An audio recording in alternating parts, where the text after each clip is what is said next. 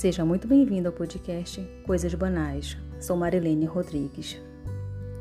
Já faz um tempinho que tenho bordado encostado, porque na minha caixa de linhas me falta linha de cor preta para fazer o contorno. Decidi ao comércio comprar a linha meada para finalizar meu trabalho. Há meses não ia ao comércio. Peguei o ônibus. Que aventura é andar de coletivo.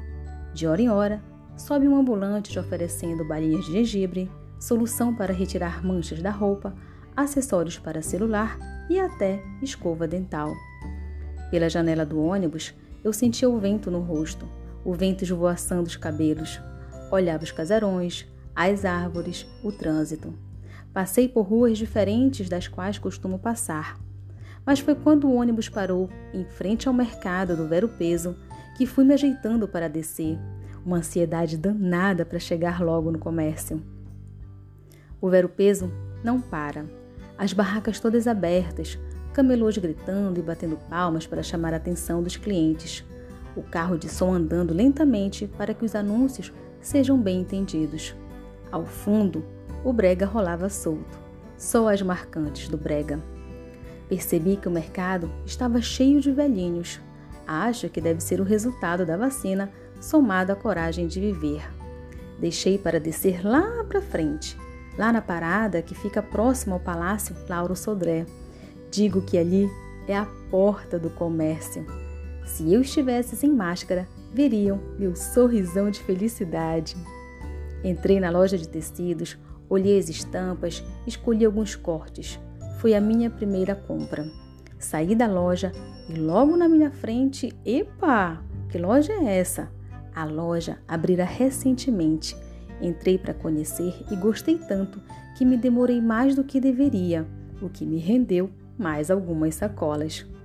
Depois passei pelas lojas dos chineses, mas sem novidades. Na rua estava tocando Pititita e de repente já nem sabia em qual mês estava. Ainda é metade de maio e já tem música junina animando o comércio. Ainda bem que eram músicas juninas, porque se fossem carnavalescas, estragaria o meu passeio. Me perdoe os fulhões dessa época, mas eu não gosto de carnaval e nem das suas músicas. Continuando, visitei a Casa Freitas, fui ver os plásticos e os vidros, mais umas sacolas. Passei no império do escritório, que caderno da hora! Tive que trazê-lo com mais algumas coisinhas. Dei um pulinho rápido na bijuarte e trouxe fitilhos, miçangas, pincéis. Encostei na casa da maquiagem e comprei creme para pele, batons, sombras com glitter. Esse material não era para mim, era para o serzinho lá de casa que certamente iria me cobrar. Você foi no comércio e não trouxe nada para mim? Ainda tinham outras lojas que eu queria ir, mas quando olhei a hora, já era quase meio-dia. Liguei para casa para saber se viria almoçar comigo na barraca da Fafá para comer aquele caruru ou o maravilhoso peixe frito no Vero Peso, na barraca da Dani. Mas estavam com receio da chuva cair e preferiram não se arriscar.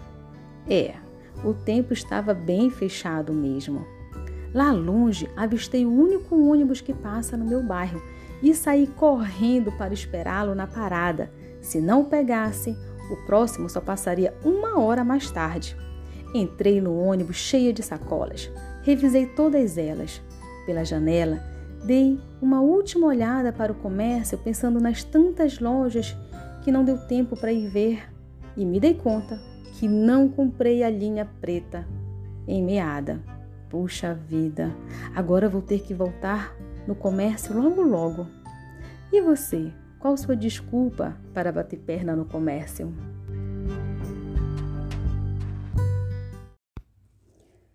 Aprender a transformar as pedras do caminho em construções é uma arte ensinada pela aluna Alice e sua avó, Dona Rosa, que bem sabem o significado de ser resiliente. As tantas dificuldades encontradas forjaram uma jovem forte, de caráter idôneo, conduta ímpar e possuidora de um histórico estudantil exemplar. A casa da Dona Rosa e da aluna Alice ganhou mais do que telhado, reboco, paredes pintadas e móveis novos. O ambiente renovado traz condições para a família viver melhor, receber amigos e fazer o que Alice faz com excelência: estudar.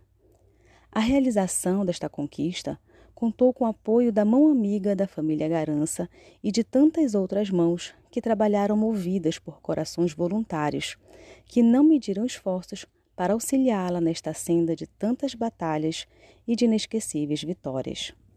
O sonho da aluna Alice também se tornou nosso sonho. Como diz o poeta Ariano Suassuna, o sonho é o que leva a gente para frente. Se a gente for seguir a razão, fica quietado, acomodado. Somos movidos por cada sonho que carregamos conosco, e o Colégio Militar de Belém tem a honra e o orgulho em poder receber alunos das mais diversas origens econômicas e psicossociais e lhes oferecer estímulos e requisitos de qualidade, num ambiente sobremaneira harmônico em que preponderam a meritocracia e o respeito à dignidade humana.